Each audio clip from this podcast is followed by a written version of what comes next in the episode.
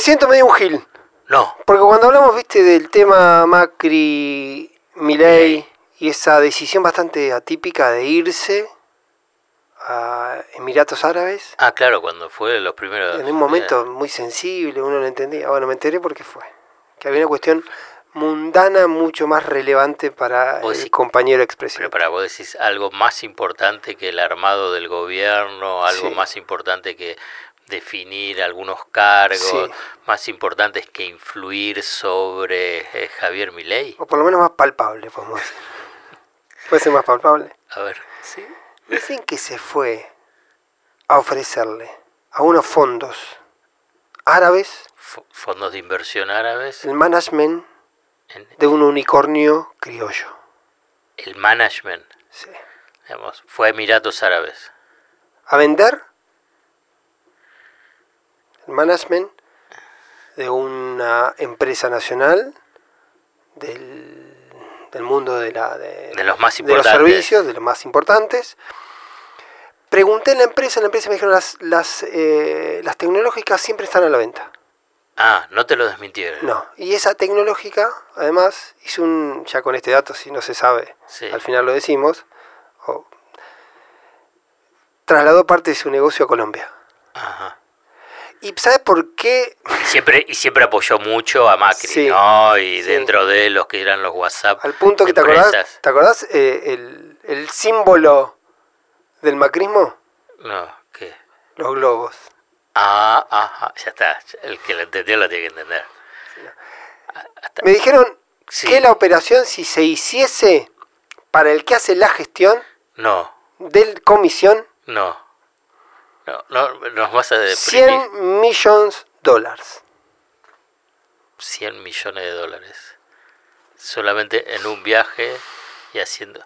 Digo, motivo más que suficiente para mí para tomar antes que ver si Bueno, le basta, consigo un basta, lugar o no, basta, no, no, a eh, Hernán Lombardi.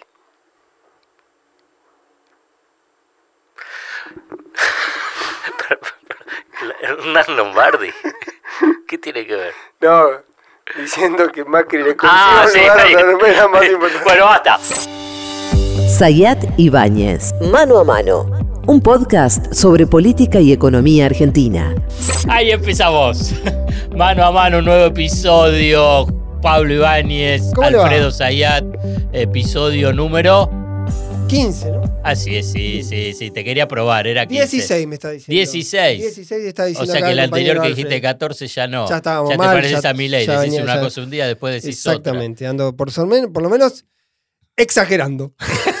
donde, va, donde era 15, digo. No, no, mira, al revés, le bajé el precio. Le, Le bajé está el precio. bajando el precio. El Pero precio. antes de empezar, Sí. vos sos el experto, el Mm. especialista, el que sabe comunicar directamente a toda nuestra legión de escuchas qué es lo que tienen que hacer. Tienen que entrar a las aplicaciones, sea YouTube, sea Spotify. El otro día hicieron un mensaje, dejaron un mensaje diciendo que en Apple Podcast no está. Le voy a preguntar a Alfredo a ver si efectivamente está o no está. Eh, en teoría estaba en todas las aplicaciones que tienen que ver con podcast. Pero pueden entrar ahí, a cualquiera de ellas, poner seguir. Si les Sí. copa la idea, también calificar, que siempre Sí. viene bien. Y como ha ido sumando métrica y seguimientos y acompañamientos, está bueno que eso se vaya dando. Vos pones seguir y te aparece, te Inmediatamente. avisa la notificación apenas subimos. Hoy es martes y hoy muy rápidamente vamos a subir este capítulo, porque este capítulo es pre-anuncios de Toto Caputo para hacer un corte política económica, para hacer el primer, el, el arranque de mi ley en términos políticos, después vamos a dejar lo económico para otro capítulo posiblemente antes del fin Pero algo te voy a decir, ¿eh? Sí, está bien. Si me dejás. Y la otra, porque yo creo que empieza a configurarse un poco el ajedrez de la política, porque hizo un discurso interesante para mí. ¿Lo Eh, escuchaste todo? Axel Kicillof, Lo sí, escuché, ¿eh?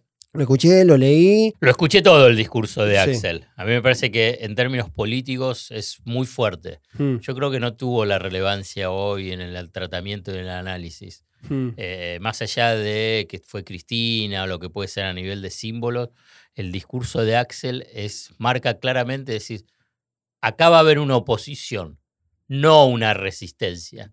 Re- Respetando la democracia, respetando lo, la democracia, poniendo en posición lo que es la provincia de Buenos Aires. Esa es lo que voy a hacer una asociación que por ahí al mundo del kirchnerismo o de cierto peronismo por ahí no le puede, no le puede gustar.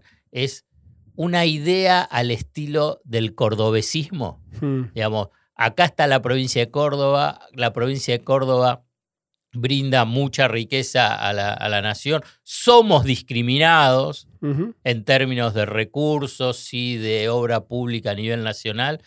La provincia de Buenos Aires, Axel Kisilov está diciendo eso también. Hmm. Estamos siendo discriminados, no estamos queriendo sacar toda la coparticipación al resto de las provincias, sino simplemente que se reconozca que hay que, que la nación tiene que darle fondos. Sí.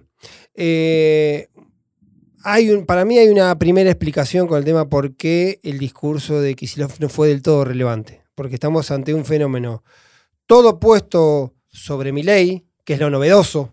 Es el primer Milei y de alguna manera es el segundo Kisilov, porque a Kisilov ya se lo conoce.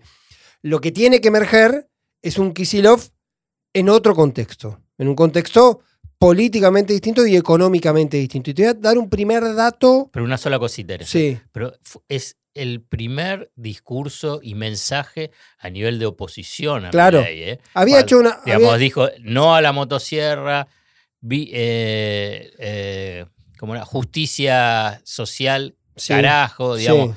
Hizo muchas cosas que hasta ahora, en esto lo que vos decís, estos primeros días de mi ley, este fenómeno mi ley, la luna de miel de mi ley, estaban todos paralizados. Es lo que veníamos hablando de este equilibrio que necesita Kisilov, porque en un momento una puede hacer la interpretación del cordobesismo en clave bonaerense, es decir, la provincia aporta, necesita ser reconocida, y ahí viene el mensaje político de Kisilov diciendo, vos ganaste por 55% el balotaje, pero yo, claro. el peronismo en la provincia de Buenos Aires ganó las tres elecciones.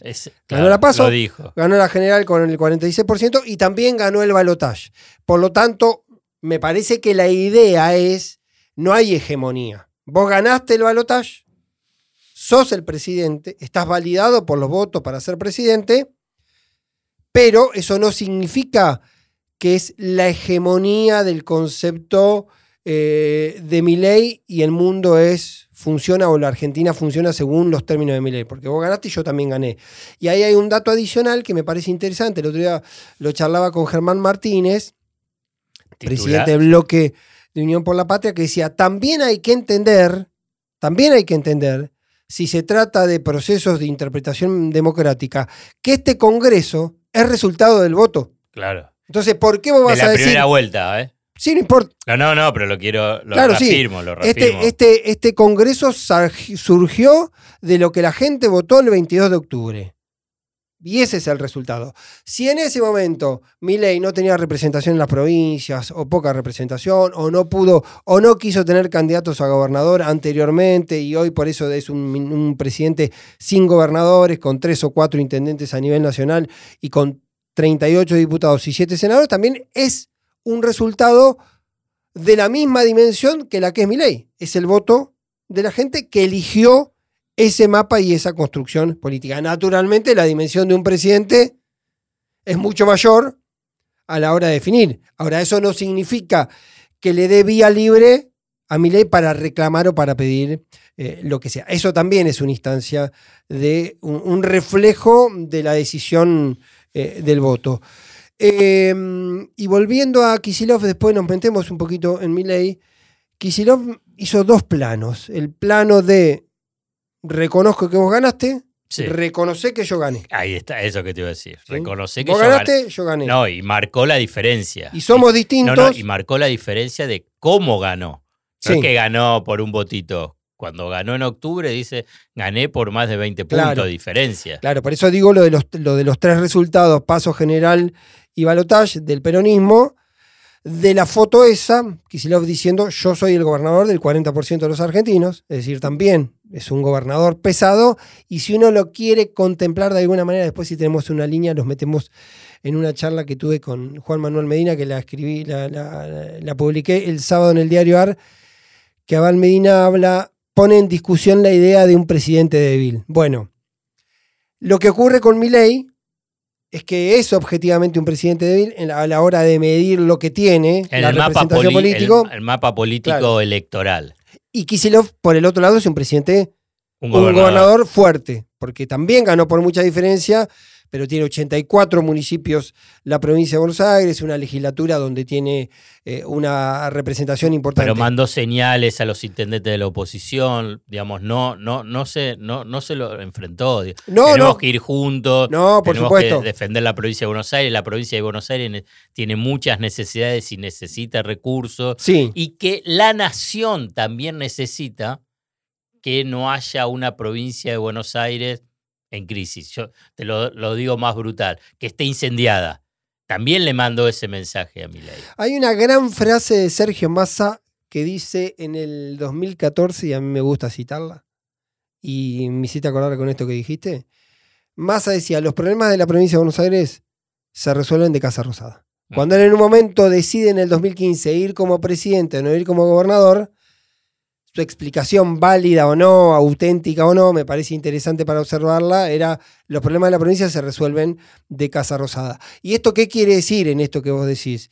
Que sería atípico, pero también sería peligroso que Javier Milei crea que lo que ocurra en la provincia de Buenos Aires no le impacta al presidente de la Claro, nación. Es decir, claro. pensar las dos Bueno. dimensiones sería distinto. Ahí déjame que te ponga ot- ot- otro paralelo con Córdoba. Sí. Cuando fue el levantamiento de la policía Claro, cordobesa, Diciembre del 2013. la, la- la nación dice, bueno, es tu problema.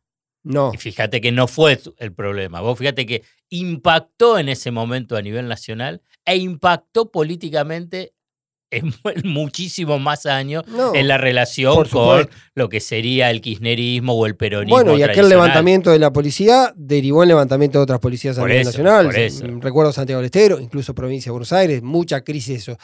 Ahora, Pero déjame un interrogante, no lo contestes, simplemente. sí. No, ¿Milei será consciente de esto o no será consciente de esto? Lo dejamos, Seguimos lo por dejamos para el, para el Sí, sí. capítulo Milei por 1 eso. porque el, el primer Milei y el segundo Kisilov. Yo digo este segundo Kisilov porque Sí. Kisilov atravesó el primer mandato, aparece con otras demandas, con otras expectativas sobre sí mismo, con una gran incertidumbre sobre cómo va a ser la relación con Milei. Tuvo dos conversaciones con Guillermo Franco, no tuvo más conversaciones con Guillermo Franco y ahora se está produciendo un fenómeno que todavía no está del todo cerrado porque las grillas tiene que ver con, est- con esto mismo de Milei. Las grillas de los ministerios no están del todo definidas. Entonces, no se sabe si la relación económica con las provincias va a ser vía Franco, va a ser vía Caputo. Lo más probable sea los dos.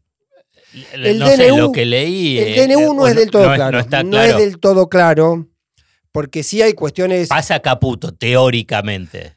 No está del todo No. claro. No está del todo claro. Por eso quiero esperar la grilla final, que hoy, martes, una de la tarde, aunque Guillermo Franco había reunido a su gente, todavía no estaba definido. Cuando decís la grilla, déjame que te diga el segundo Kisilov y también que es lo que marca, son dos cosas. Sí. Una es que presentó todo su gabinete, Sí. digamos, y lo presentó el sábado. Digamos. Todo el gabinete está. Sí. Eh, a Milei le costó, digamos, todavía sigue remando en dulce de leche para tratar de conseguir la gente. Sí, ahí me, me hago otro link con eso, que Kisilov hizo un gabinete donde claramente él retoma una versión que podríamos decir del Kisilov original. Es que ahí quería ir. Ahí quería ir porque quiero ahí ese Pablo Ibáñez que me cuente esos entresejos Bueno, que hay, digamos, en lo que es Máximo Kirchner, Sí. intendentes, sí. digamos, cómo empieza a configurarse o cómo se está observando, cómo observan. Vuelve, Digamos Ki- eso. vuelve de alguna manera a Kisilov, al Kisilov original, en el sentido de ponerlo a Carly Bianco como el hombre político de él, que en su momento era jefe de gabinete, ahora vuelve como ministro de gobierno, gobierno. el hombre que juega él.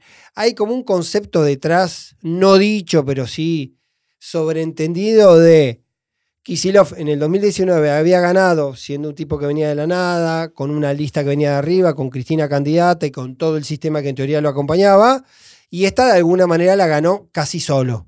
Digamos, él gana provincia de Buenos Aires, saca más votos que Massa, incluso ayuda a que el peronismo gane en, pro- gane en territorio como La Barriga, como Bahía, Bahía Blanca, Blanca. donde parecía un poco insólito. No es solo mérito de Kisilov, es también de mérito de la oposición que se dividió y se dividió, se dividió el voto opositor. Pero vuelvo a, vol- volvamos Pero digo, a eso. Lo de- Entonces el concepto porque estuvo Cristina. el concepto- Podía no estar Cristina. Sí, pero Cristina está y estuvo. Fue un gesto de Cristina, es un gesto de Kisilov eh, acompañado eh, de, de- de reconocerle y de destacar esa presencia. Yo creo que en ese, de- en ese detalle de Kisilov diciendo vamos a respetar a mi ley, pero somos otra cosa también, consolida el porqué de la presencia de Cristina ahí, digamos, como decir, yo soy esta identidad. Somos esta identidad Claro, pero- y yo la expreso. Pero yo no sé, a ver, vos decime sí o no, digamos.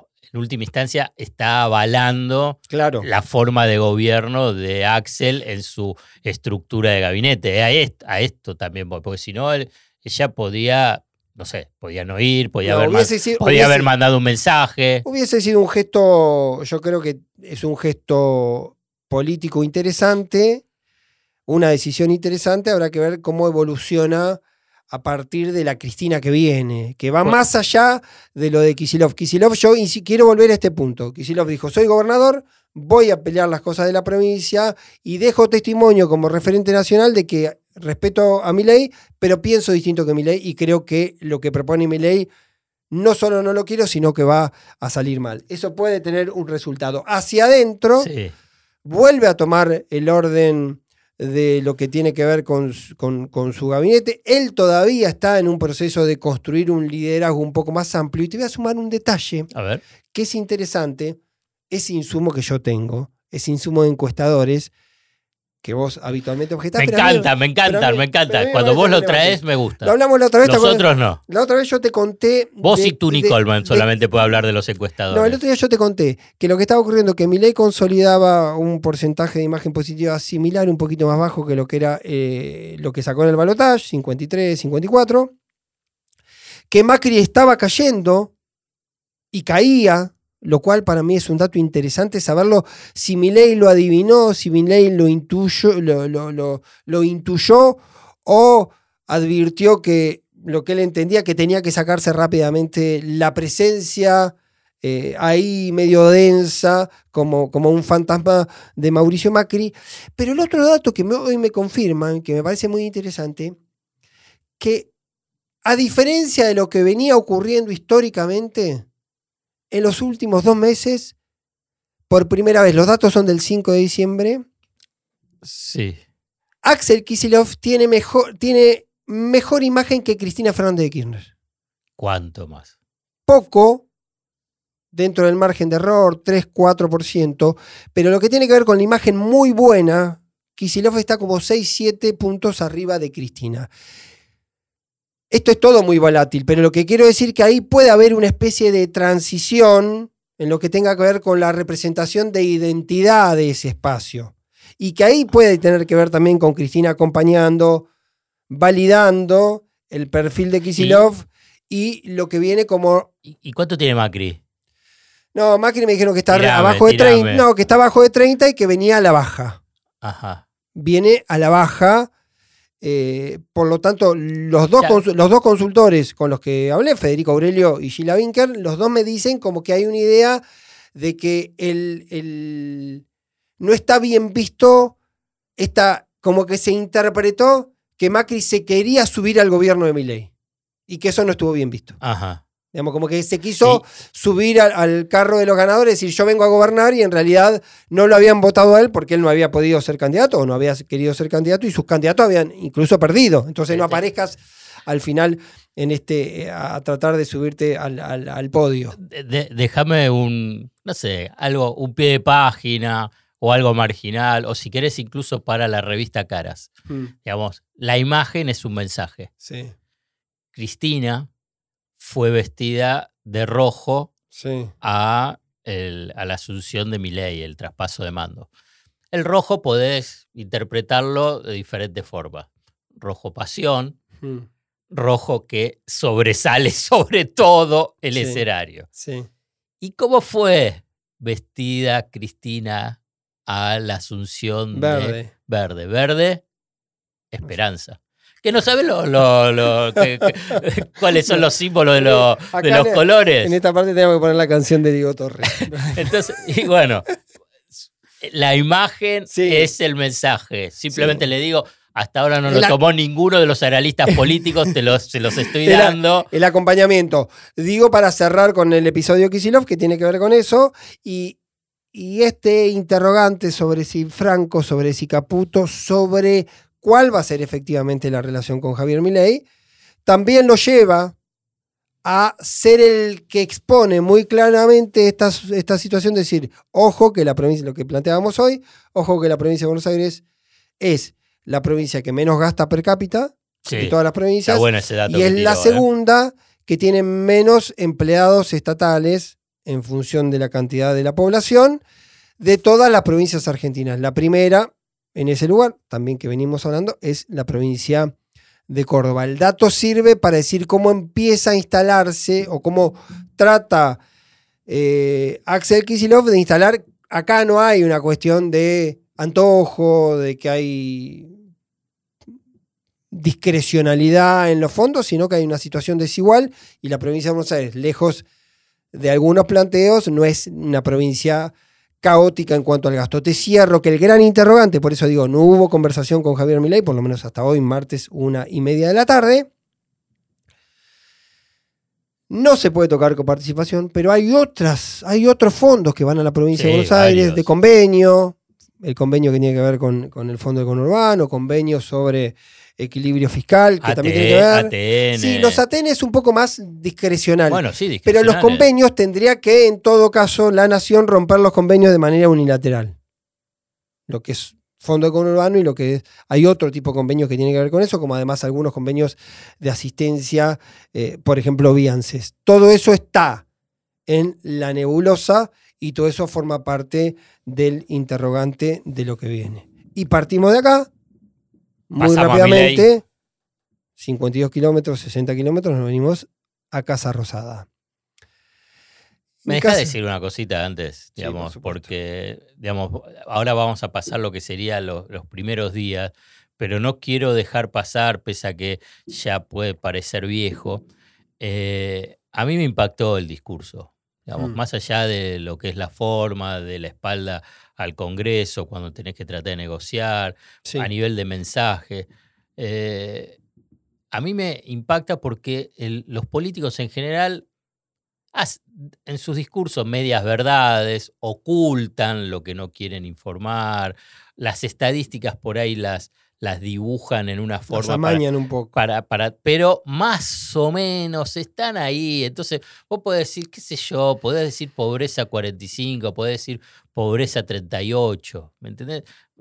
Quiero que se comprenda ese, ese mensaje. Todos lo hacen, todos. Que hay un margen, Cristina. digamos, hay un margen de dibujo. Claro. Hay un margen de Cristina, retórica que te permite. Menem, Alfonsín de la Sí. Rúa, eh, Macri, Vos decís eh, que eso con. Alberto. No, no, lo de Milei es, no sé, es, es impactante. Acá como estamos en la charla de café, tira fruta de una forma que es no- notable, ¿no? no e- Es una cosa que es imposible de sostener. Vos fíjate que no salió uno, Sí. no salió un economista desde los más ortodoxos, es decir, que hay, está plantada una inflación del 15.000%. Sí. Es, un, es una estupidez, es un absurdo. es- esto lo, y lo pasa que pasa, uno puede decir, bueno, si querés podemos analizarlo en dos planos. No lo tomo literal. Porque la verdad, no lo puedo tomar literal. Sí, porque pero- pero la cantidad de boludeces que dice no se puede esos tomar highlights que te quedan en el registro de decir íbamos a una inflación de 15.000%. Sí, bueno, entonces ahí trato, digo, bueno, pensémoslo eh, en estrategia política. Si la tiene, qué sé yo. Vieron que no llegamos a 15.000% gracias a Sí, claro. este ajuste extraordinario, fabuloso, draconiano. que lo Yo la evité. Es lo único que puedo llegar a pensar, que si tienen esa mentalidad política media maquiavélica Mm. para tratar de, de transmitirlo, porque si no es serio, no, no, no, entonces va a agarrar y decir, si se lo cree, porque si se lo cree en el- función de que mete el Rodrigazo, mete el tema de la hiperinflación de Alfonsín y hace esas ecuaciones, Mm. y es difícil, pero ¿sabes por qué me genera duda? Porque cuando él hace las hizo las presentaciones de dolarización, hablaba de los teoremas, de la, Sí. él lo decía en forma seria, y no estaba como presidente electo ni nada. Y también era fruta, tiraba fruta. Entonces, vos decís, ahora es otro, es el, el político. Por ejemplo, ya no dice que la Argentina era una de las principales potencias, sino que fue la potencia, la primera potencia. Entonces vos agarrás y decís, ¿pero de dónde lo sacó? Sí. No, no hay, no, no hay registro de eso. No, no hay registro. No hay registro. Sí, hay registro inflacionario en el 90, fue de... ¿De qué 90? eh, la inflación en el año 90 fue de... el- La, la hiperinflación de Sí, Alfonsín, no, fue- llegó al 5.600% Anual. anual. 5.600. No, no, no hay... No, no, y, y te- te acordás, bueno, no sé, vos no te vas a acordar de un pendejo, pero eh, era eh, un desastre. No, claro. Dramático. Ah, eh, digo, yo creo que hay un plano que tiene que ver eh, con eso. A veces da la impresión, lo hablamos justo el episodio pasado, con dos, con dos lecturas distintas, eh, la hipótesis de que era una exagerar la herencia, y habló justamente de herencia, para que, o para que eh, algunas medidas puedan ser más eficaces con poco, pueda decir esto que vos decís, si va a ser la inflación 15.000, si es 2.000 estamos bien, que es una locura también, o si eso puede justificar para tomar otras medidas de fondo. No quiero irme Bueno, eso. del detalle ahora- inicial Sí. que tiene que ver con estas primeras eh, casi 70 horas de Javier Milei como presidente, un gobierno que todavía está llegando, que iba a anunciar eh, medidas económicas el día lunes y las pasó para el día martes, que hasta yo- donde yo tenía entendido había todavía discusiones entre Caputo y Milei sobre la profundidad y sobre el tono. Eh, veremos qué ocurre, pero sí es cierto que arranca un gobierno evidentemente muy improvisado, Ah, lo con- dijiste vos. con mucha precariedad inicial. El otro día alguien me decía, me gusta la, la- la descripción, alguien me decía que si mirabas el mapa tenías 30% de Corporación América, 30% de cordobesismo no reconocido, 30% de, esta frase me parece fantástica, macrismo línea Pepsi. Me, me mataste. Eh, como macrismo de segundo, Segunda nivel, segunda. este, segundo de segundo No sé, orden. Bueno, Manaos le puede decir. Bueno, sí, pero Manaos- Pepsi no. Man- yo quise usar la, la- si era Manaos, después me quedé que Manaos hasta puede ser un concepto popular. Ajá. Sería como un macrismo Claro, sí, popular. el- no lo el- encontrás ahí. Línea, ahí lo. Macri. Pues, Eh, tenés, y no, no, tenés ahí, si querés, Y esa línea Pepsi, no sé, o es, es casta financista. Claro. Es una cosa impactante. Bueno. es lo mismo que el comienzo del macrismo. Claro. Tenés todo lo del JP Morgan, Deutsche Bank. Es, digamos, es impactante. Lo- el directorio del Banco Central, Claro. que salió también. Por Ujú. eso- por Lo que digo que el loteo también supone una- un mecanismo de, eh, de dificultad objetiva para el funcionamiento, porque venimos del loteo de la gestión del frente de todos. ¿sí? Entonces, Y parte también del loteo durante el macrismo. ¿eh? Bueno, sí, pero el No- loteo no ese, del este, nivel. Claro, porque del el loteo nivel- con el macrismo estaba un poco, o había internas, que en un momento había cinco economistas en distintos cargos, o estaba Sí, un loteo muy chiquito con la Sí, UCR. pero cuando yo decía del loteo, ahí, perdóname, lo aclaro, lo de Macri, en realidad estaba pensando de las diferentes fracciones del poder económico Claro, que estaban claro. dentro de- de- del gobierno y que obviamente estallaron en, en- en mil, pesa- en mil pedazos. Bueno, lo que voy ahí con esa cuestión que tiene que ver con el mecanismo, eh, de, de- de lo, de la gran pregunta también es cómo va a funcionar en términos políticos.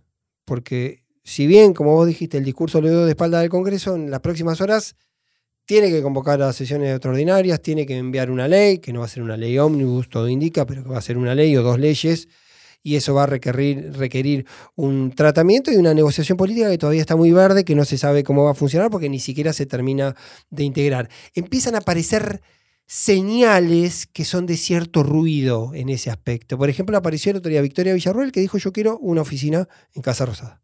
Que históricamente siempre lo tuvo Siempre el vicepresidente, pero muchos no lo usaban. No lo usaban, Cristina tácticamente para que no digan que estaba haciendo como un cogobierno, aunque no le funcionó, retiró, no quiso ir, ya anteriormente Michetti tenía, eh, y Vudú en su momento también había dejado de usar, había un concepto, pero vuelve ella como una especie de disputar centralidad en una relación que está muy tensa con Karina Milei, pero muy tensa está esa relación con Karina Contaba un Milei. poquito de eso. No, Karina es.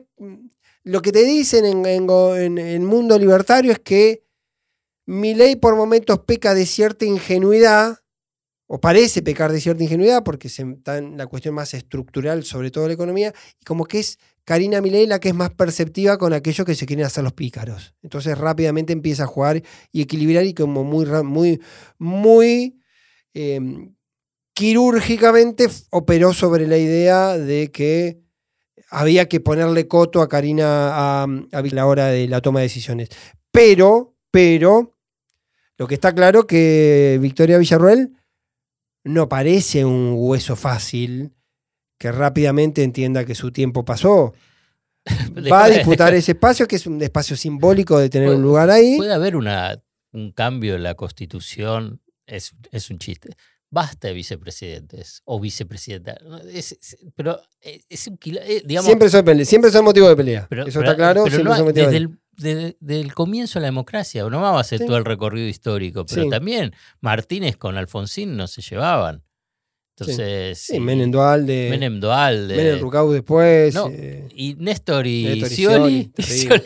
bueno, Cristina Cobos. Cristina Cobos. todos los casos. Chacho, Al, pará, Chacho, Chacho que se fue. Chacho con De la Rúa. Por eso digo, tenés. Pero, pero, esta no esperó, no esperó unos días. Bueno, porque ahí yo, porque ahí es interesante advertir eh, la percepción que ella tenía sobre mi ley que pensaba que, podía, que, podía manejarlo. claro, que pensaba que podía manejarlo, que podía pasarlo por, arriba.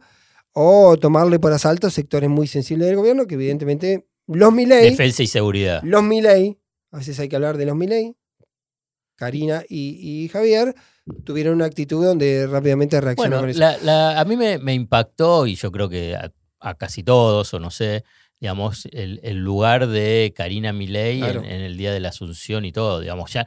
Eh, para mí es más que primera dama, ¿viste? Porque siempre aparece.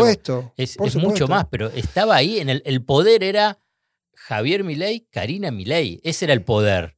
Y entonces, cuando estaba en el descapotable, no era la primera dama. A qué Yo no la veía la primera dama. ¿Sabes a ¿eh? qué remitía? ¿A qué?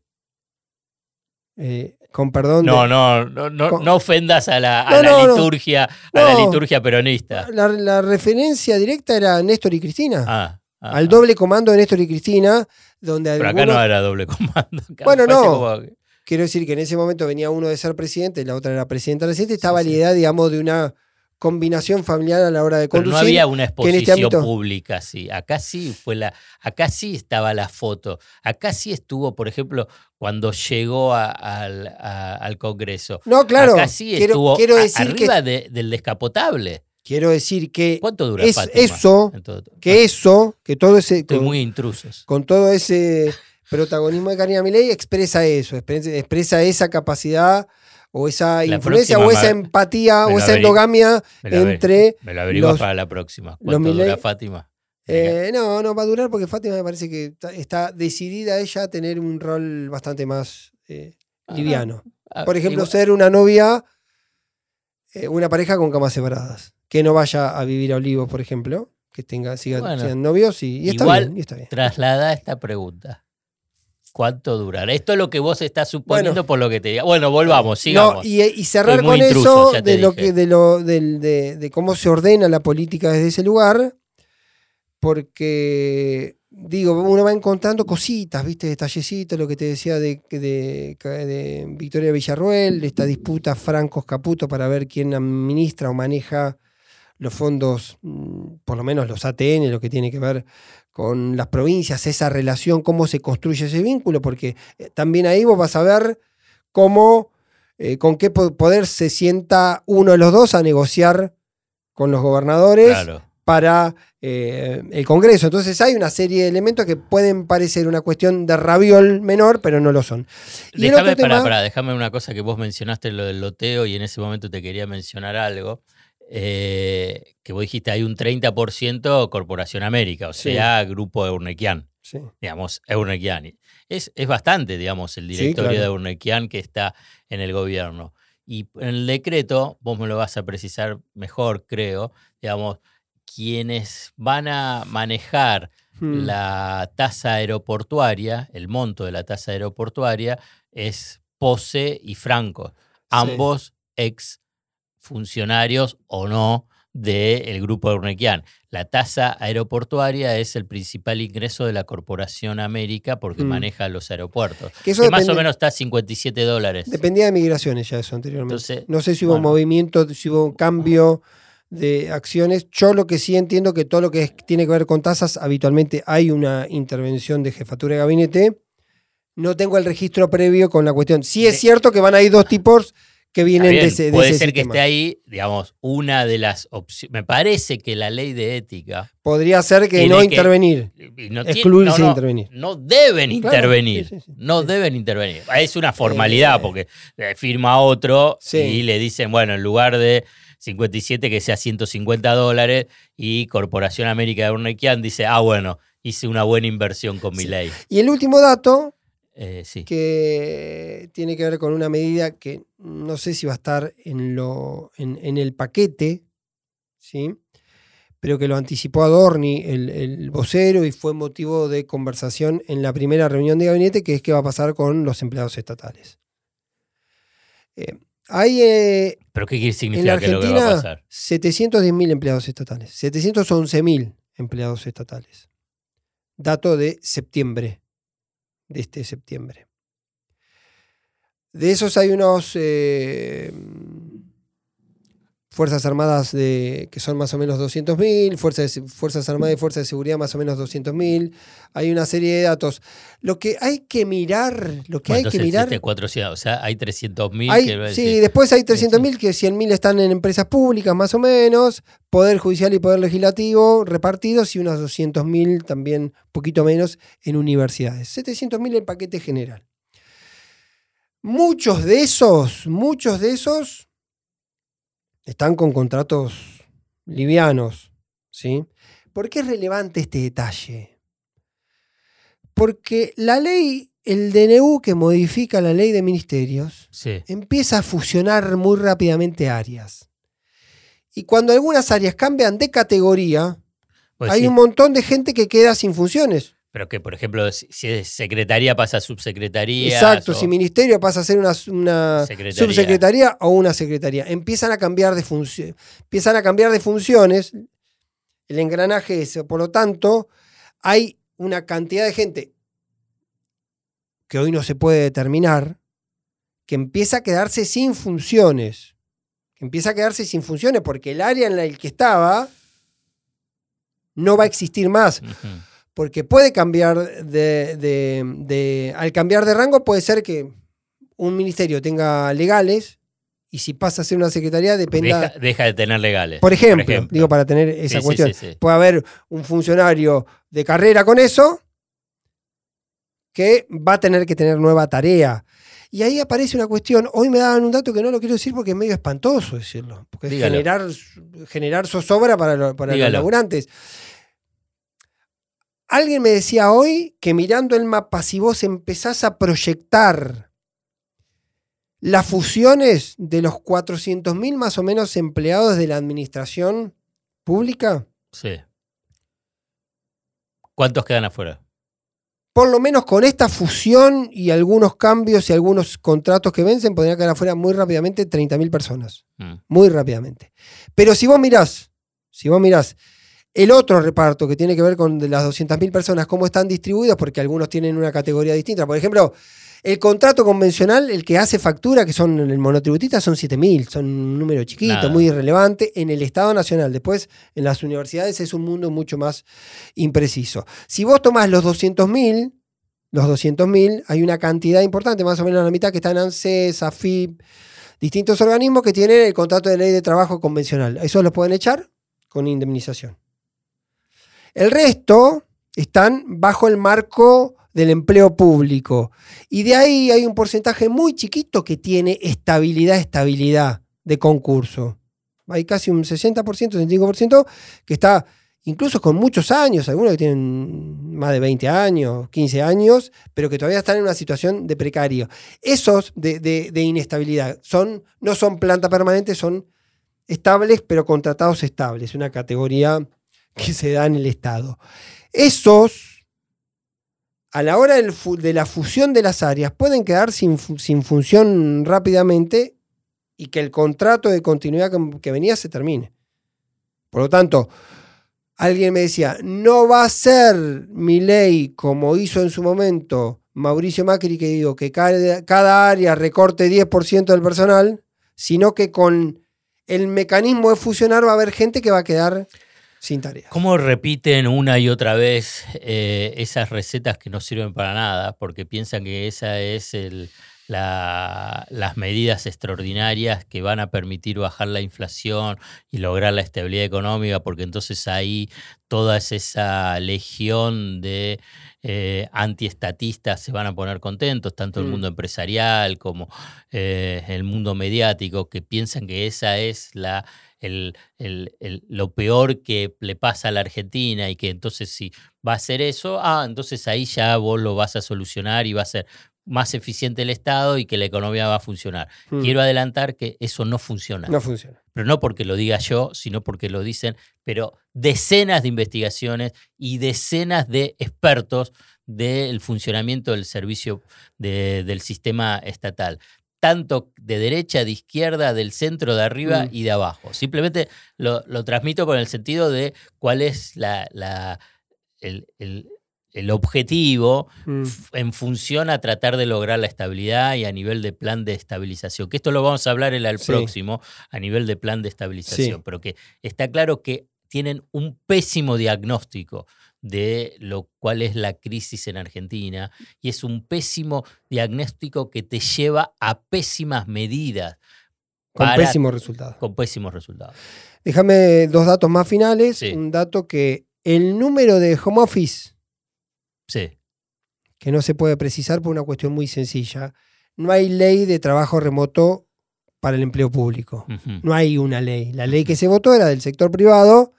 En su momento hubo una resolución con la pandemia, con el confinamiento, que el 67% de los trabajadores volvieron, empezaron a trabajar desde sus casas, solo quedó lo imprescindible que era más o menos el 23%, pero ahí incluía policías, médicos, enfermeros, personal de salud, digamos, no, era que, mm, no eran cuestiones centrales, eh, fuerzas de seguridad, fuerzas armadas y demás. Después se cae esa disposición cuando termina el DISPO, el último decreto de confinamiento, y todos tienen que volver. Por lo tanto, no hay ley y aunque hay algunas, algunos mecanismos que activan por, por- actividad o por, por ministerio, por empresa, donde dice, bueno, vení tres días y no vengas dos, no hay un número muy claro. Lo que sí es cierto que, y ahí te llevo el otro dato, antes de, ir, antes de irse, no, Ibarra, Ibarra... Vilma, eh, no, Vilma. no, Ibarra eh, de Macri, Ah, funcionario de modernización, habría hecho un estudio sobre, el que quiere ser presidente de Boca. exacto, sobre eh, el funcionamiento y el personal del Estado. Habían analizado 70 organismos descentralizados del Estado Sí, y y el diagnóstico general era que había una gran cantidad de organismos que estaban subdotados de personal, que para la tarea que llevaban adelante tenían necesita poco personal. gente. Que había algunas áreas, por ejemplo, que estaban sobredimensionadas, por ejemplo, AFIP. AFIP hoy, o por lo menos hasta septiembre, el último dato tenía 23.000 empleados, que sí parecía que estaba sobredimensionada por el desempeño que tenía, pero que tampoco había una dinámica específica de decir que algunas que todo el Estado está sobredimensionado a la hora del desempeño de las tareas que tienen que ver con eso. No sé si nos vamos a acordar, pero ahora me vino a la mente cuando mencionaste la FIP. Para el próximo, ¿eh? no, no, no, no te me tires a la pileta. Eh, ¿Cómo se entiende que haya cuatro funcionarios de rango elevado, importante, del equipo de masa que continúen en el gobierno de Milei? Es bastante extraño Le van a para decirlo. le van a- le van a terminar dando la razón a Mauricio Macri de que es fácilmente infiltrable el gobierno de Sí, Javier pero también hay una decisión política. Hay una decisión política, política más. Habrá que ¿Cómo vas a dejar a los funcionarios? Habrá que ver si son para lo que es un, un- un gobierno que, que lo que te está anunciando es de ajuste fenomenal. Y, y en Posiblemente sea temporal. Son responsables. te Posiblemente sea temporal, una especie de tregua temporal para resolver Ajá. algunas cuestiones. Muy bien, Pablo Ibáñez, hemos terminado un nuevo episodio de Mano a Mano. Mucha información, ¿eh? Saludos, Mucha amigos. información, ¿eh? Nos volveremos a ver en algún momento. Espero que esta semana nos volvamos a ver Dale, con las medidas de, de, del, del, de tu amigo Caputo. del Messi de las finanzas. Me reservo la definición. Hasta la próxima. Hasta luego, señor. Sayat Ibáñez, Mano a Mano, un podcast sobre política y economía argentina.